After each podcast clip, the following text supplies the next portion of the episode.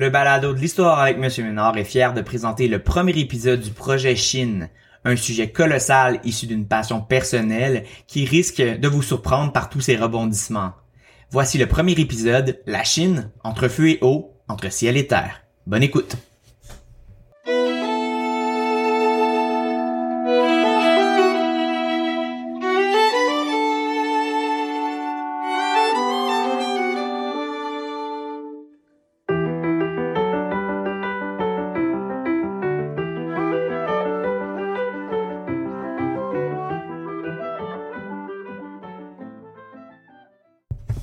Bonjour et bienvenue au balado de l'histoire avec Monsieur Ménard. Euh, bienvenue à cet épisode sur la Chine.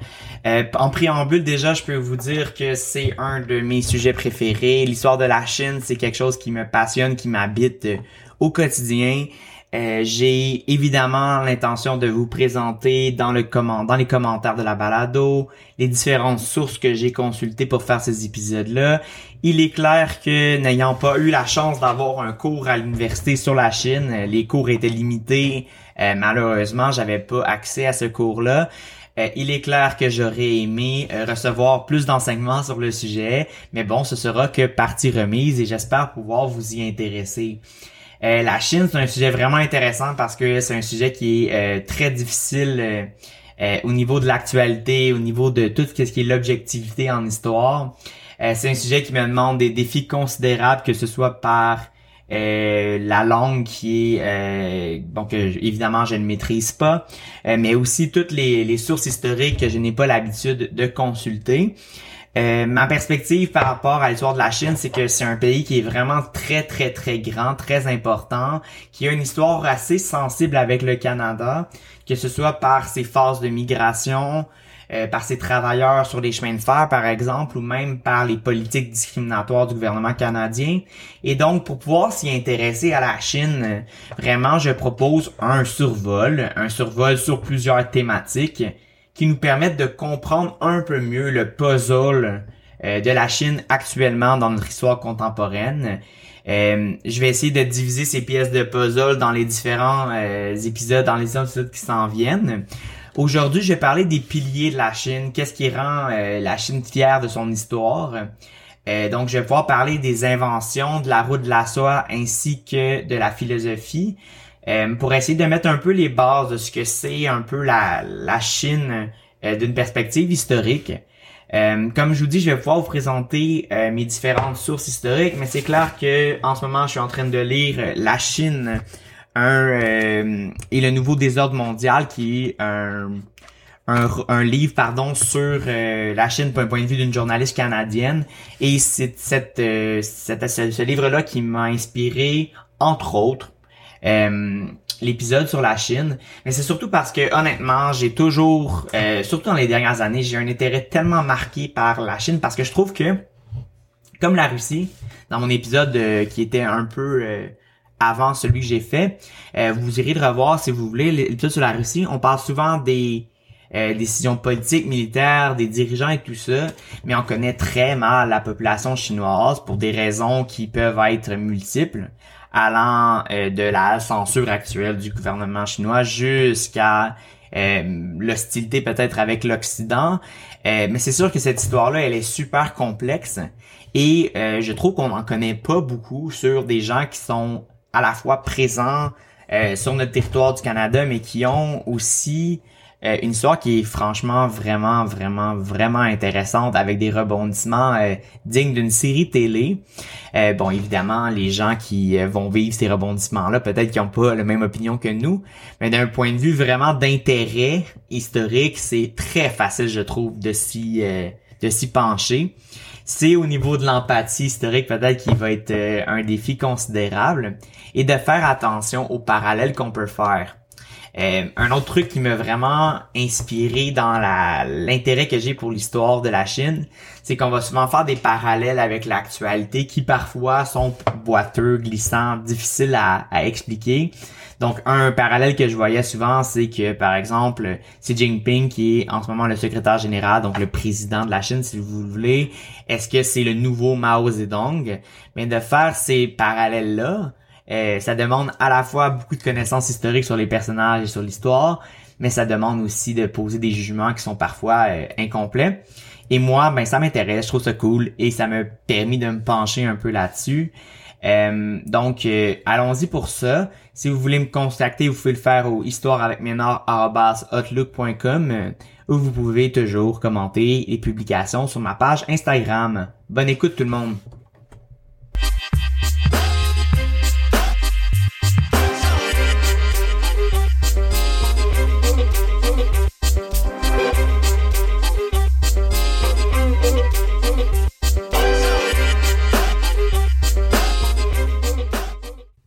Donc, le premier grand défi qu'on a quand on étudie la Chine, c'est ce qu'on appelle le contexte ou le cadre spatio-temporel.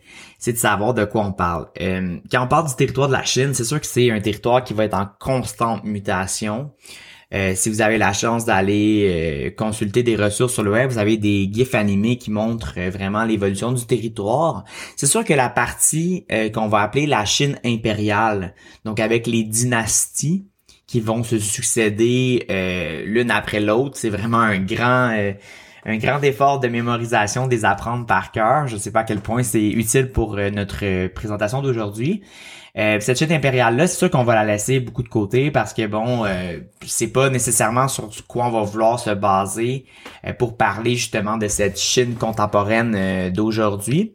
Ceci étant dit, tu sais, quand on prend une nouvelle période historique comme ça, euh, moi, ce que j'aime, c'est évidemment me faire une, une ligne du temps euh, dans laquelle je place certains moments forts, certains éléments qui sont vraiment euh, importants de l'histoire chinoise. donc, c'est exactement ce que je fais en vous parlant en ce moment. J'ai devant moi une ligne du temps que je me trace de façon très, très, très brouillonne, dans lequel je mets pas nécessairement les dates, mais je mets les, les moments qui sont vraiment pertinents. Donc, après l'invention de l'écriture euh, en Chine vers moins 1300, on a une succession de dynasties qui vont, au fur et à mesure de l'histoire de la Chine, vont venir modifier le territoire dans lequel les gens vont vivre. Euh, on va avoir euh, donc par exemple les vies de, des philosophes Confucius, de Sun Tzu, qui est bon un des plus grands écrivains de l'histoire de la Chine. Euh, on va avoir l'adoption du confucianisme comme idéologie euh, officielle qui va arriver euh, donc un peu plus tard dans, dans, dans, l'histoire de la Chine. Et on va avoir plusieurs dynasties qui vont se succéder jusqu'au pratiquement au, au 20e siècle, donc jusqu'en 1912, on va avoir ces différentes dynasties-là qui vont marquer l'histoire de la Chine et qui vont être capables de, de, de conquérir beaucoup, beaucoup de territoires. Donc, entre autres, on pense peut-être à la dynastie euh, des Yuan qui euh, va être présente durant euh, les grandes explorations que nous avons discuté que nous avons discuté dans les podcasts précédents avec la dynastie Ming qui est juste après. donc ces dynasties-là vont marquer des changements au niveau du territoire, mais aussi des changements au niveau de la façon de gérer euh, l'empire et c'est ce qu'on appelle la dynastie, euh, pardon, la, la Chine impériale. De notre côté, ce qui va vraiment nous intéresser, c'est la Chine à partir de la dynastie des Ming de 1368 à 1644. C'est la Chine qui va être en relation avec la Renaissance euh, européenne. C'est l'époque des grandes explorations, mais c'est aussi l'époque de l'attrait des ressources naturelles de la Chine.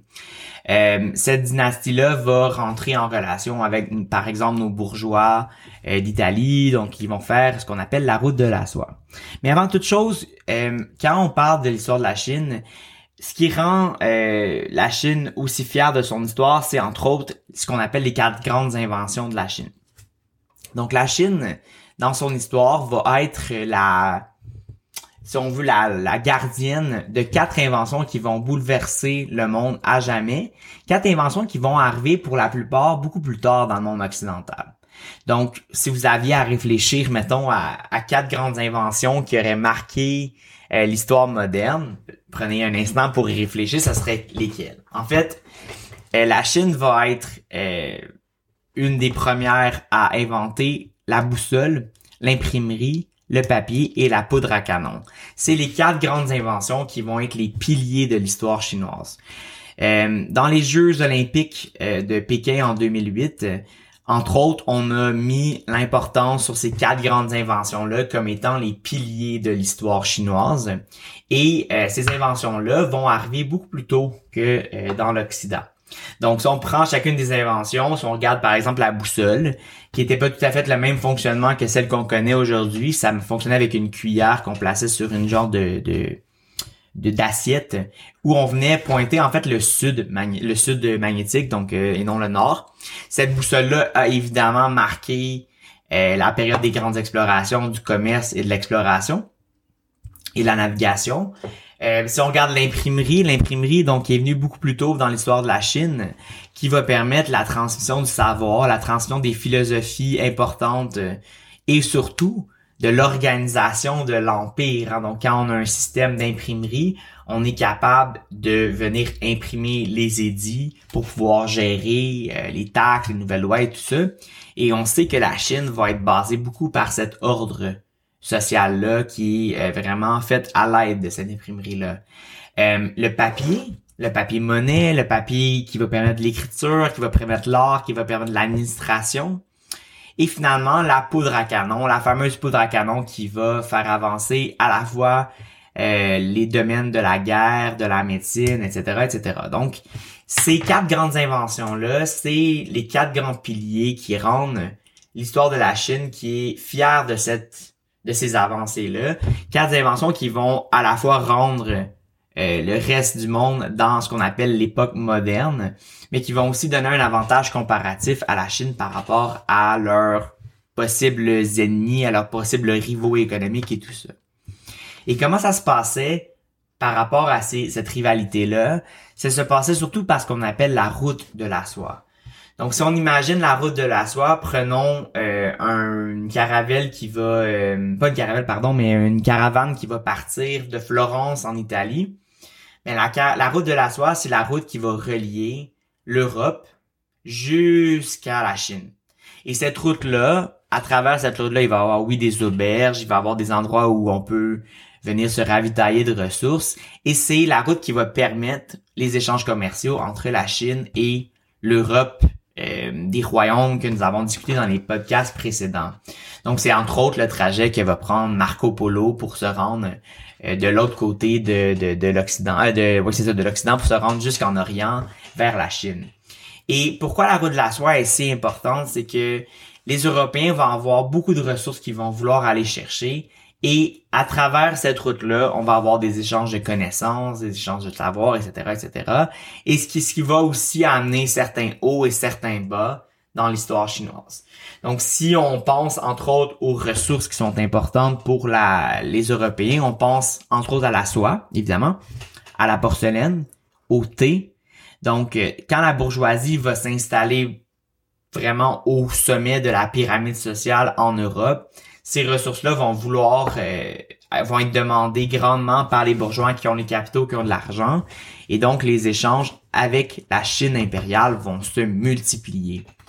Et la route de la soie, c'est un sujet qui est important parce que dans l'actualité récente, on sait que la Chine est en train de développer un projet euh, de nouvelle route de la soie qu'on aura peut-être la chance de discuter plus tard.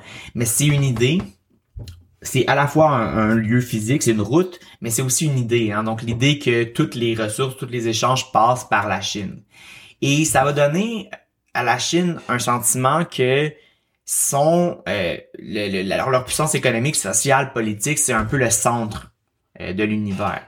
Et ça va être vraiment représenté dans le fait que quand les bourgeois européens vont se rendre, les marchands européens vont se rendre en, Asie, vont se rendre en Chine, ils vont devoir euh, tirer révérence aux grands empereurs chinois, à la noblesse chinoise, parce que justement, à cause de ces inventions-là, à cause que les ressources luxueuses de la Chine sont si importantes pour les Européens, pour les Chinois, ça va leur donner vraiment un grand avantage comparatif, un avantage qui va permettre à cette société-là de se développer et d'atteindre une hégémonie très très très rapide.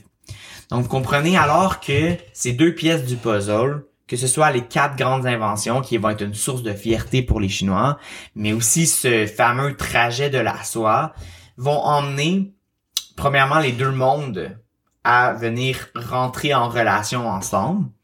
Donc, il va avoir des échanges commerciaux, de connaissances, de savoir, etc. Mais ils vont aussi emmener une rivalité économique qui va nous suivre dans l'histoire jusqu'à aujourd'hui. Okay? C'est clair que quand ça prend plusieurs mois, voire des années à faire le trajet de la soie, les échanges sont beaucoup plus longs. Donc, quand on se demande pourquoi les inventions de la Chine se sont pas rendues en Europe aussi rapidement, ben c'est entre autres à cause de la lenteur et de la complexité de ces échanges commerciaux là, que ce soit par exemple avec la prise de Constantinople que nous avons discuté dans un épisode précédent. Donc ça c'est le premier élément que j'aimerais mettre en place. Donc ce territoire qui va changer, cette période historique qui va changer. Donc ce qu'on appelle la Chine impériale, c'est pas mal ces éléments-là qu'on va vouloir retrouver. Et avant de pouvoir se lancer dans euh, une période de changement pour la Chine, il va falloir discuter de c'est quoi la philosophie qui est au centre de tout ça. Et c'est ce qu'on va discuter dans la deuxième partie du balado. On revient.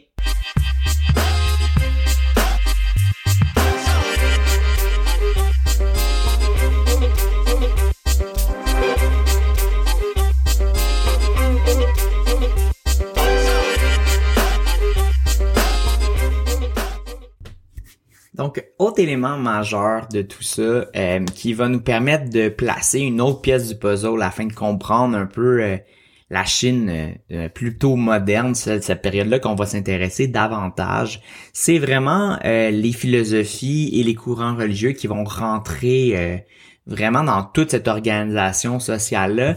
Et une, un des éléments les plus importants à comprendre pour euh, vraiment être capable de se mettre à la place, d'exercer de, l'empathie historique, c'est ce qu'on appelle le confucianisme, qui provient donc du, du, du philosophe Confucius. Donc, le confucianisme, en termes vraiment simples, c'est euh, le respect de certaines valeurs très importantes pour la, la société chinoise, puisque cette philosophie-là va être adoptée comme une idéologie vraiment centrale euh, pendant plusieurs dynasties, même si, bon, il y avoir des périodes où ça va être remis en question. Euh, donc, les valeurs centrales sont les suivantes. L'ordre.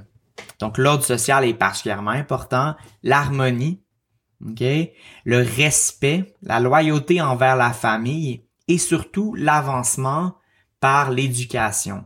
Donc l'idée qu'on est capable de s'améliorer socialement grâce à une éducation de qualité, hein, donc on est capable de faire facilement des liens avec bon les grandes inventions. Donc si l'éducation est si importante, c'est normal peut-être que la Chine se retrouve euh, euh, vraiment au sommet euh, des grandes inventions. Donc c'est sûr que avec la science, avec l'éducation, c'est quelque chose qui est vraiment dans les valeurs profondes. Donc pour les dynasties, les dynasties, les empereurs, euh, ils vont s'asseoir énormément sur ces valeurs-là de respect et d'harmonie. Ces valeurs-là qui sont, euh, on doit le dire, quand on regarde l'actualité récente, encore très, très, très importantes pour la société chinoise, même si bien évidemment, comme toute idéologie, euh, elles vont évoluer avec le temps. Donc, quand on regarde par exemple le respect lors de l'harmonie, c'est l'importance hein, d'un gouvernement central qui est fort, un respect des, de certaines traditions, de certains rites qui vont mettre de l'importance sur ces personnages forts-là. Et pour gérer un pays qui va euh, grandement évoluer et exploser d'un point de vue démographique, donc d'un point de vue démographique dans le sens où la population va devenir euh, un enjeu de taille pour les différentes dynasties, surtout dans l'histoire récente, pour gérer un pays aussi complexe, ça prend selon euh, ces traditions-là, un gouvernement central, quel qui est très fort, qui peut mettre en place euh, certaines choses pour assurer l'ordre et l'harmonie. Et cette idéologie-là, oui, va venir euh, s'entrelacer avec certains courants religieux comme le taoïsme et le bouddhisme. Donc, ce n'est pas ma tasse de thé, ces courants religieux-là, mais c'est, ce serait vraiment, comment dire, ce serait un problème de venir les, les ignorer puisqu'ils ont vraiment un impact sur la société dans laquelle on vit. Euh, à la Chine de l'époque. Donc dans cette dynastie impériale-là, dans cette histoire impériale-là de la Chine, ça nous amène à nous questionner sur certaines conséquences que tout ça a sur euh, l'histoire moderne de la Chine. Premièrement, les inventions et euh, ce qu'on a vu plus tôt, la route de la soie, ça emmène un sentiment peut-être fort de fierté nationale ou en fait d'exceptionnalisme du projet chinois. Euh, dans le sens où pour la Chine, c'est facile d'aller faire euh, référence à ces grands euh, avancées scientifiques-là, ces grandes périodes de l'histoire-là en disant, regardez ce qu'on était capable d'amener pour le progrès, pour l'avancée, pour la, la, société du monde, puisque c'est nous qui, sont, qui sommes les, les, les les auteurs de toutes ces choses-là. Et donc, pour euh, la Chine, ça va être quelque chose de particulièrement important. Ça va être important aussi dans ses relations avec l'Occident. Donc, quand on va parler un peu plus tard de ce qu'on appelle le siècle de l'illumination, qui est la cassure entre les l'époque dynastique de la Chine, ben pour les Chinois, ils vont se retrouver vraiment dans une position où ils sont pas habitués d'être euh, d'être en, manque de contrôle par rapport à leur territoire, par rapport à leur population. Et donc, on va voir ça un peu plus tard. C'est un territoire qui va changer beaucoup, qui prend racine un peu partout. Donc, il va y avoir des territoires qui vont devenir de plus en plus contestés avec euh, avec la période, que ce soit le Tibet, par exemple, Hong Kong, évidemment, euh, Taïwan, on va en reparler un peu plus tard aussi. C'est un territoire qui est euh, qui va évoluer et pour euh, les, les, les, différentes dynasties, ce qui va avoir un impact assez important. Et ça nous montre aussi la complexité dans laquelle les Européens vont rentrer en relation avec euh, ces, ces, ces produits chinois-là qui sont tellement, tellement importants, qui vont donner beaucoup de pouvoir aux dynasties chinoises jusqu'à temps qu'on tente de libéraliser tout ça et qu'on tente d'aller euh, chercher les ressources pour des pour une meilleure, euh, des meilleurs échanges commerciaux et c'est ça qui va amener beaucoup de bouleversements dans cette Chine impériale. Donc on vous revient avec la conclusion.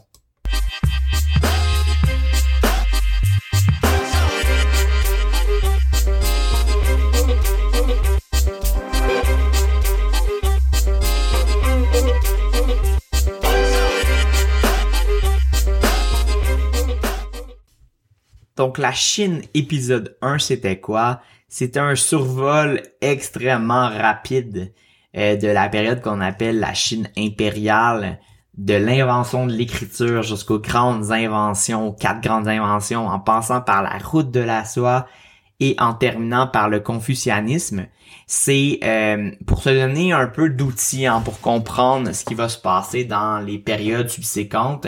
Sans ces pièces de puzzle-là, c'est difficile pour nous après ça de faire des liens, de comprendre par exemple les guerres de l'opium, de comprendre euh, l'intérêt des Européens comme les Anglais sur le territoire euh, de la Chine.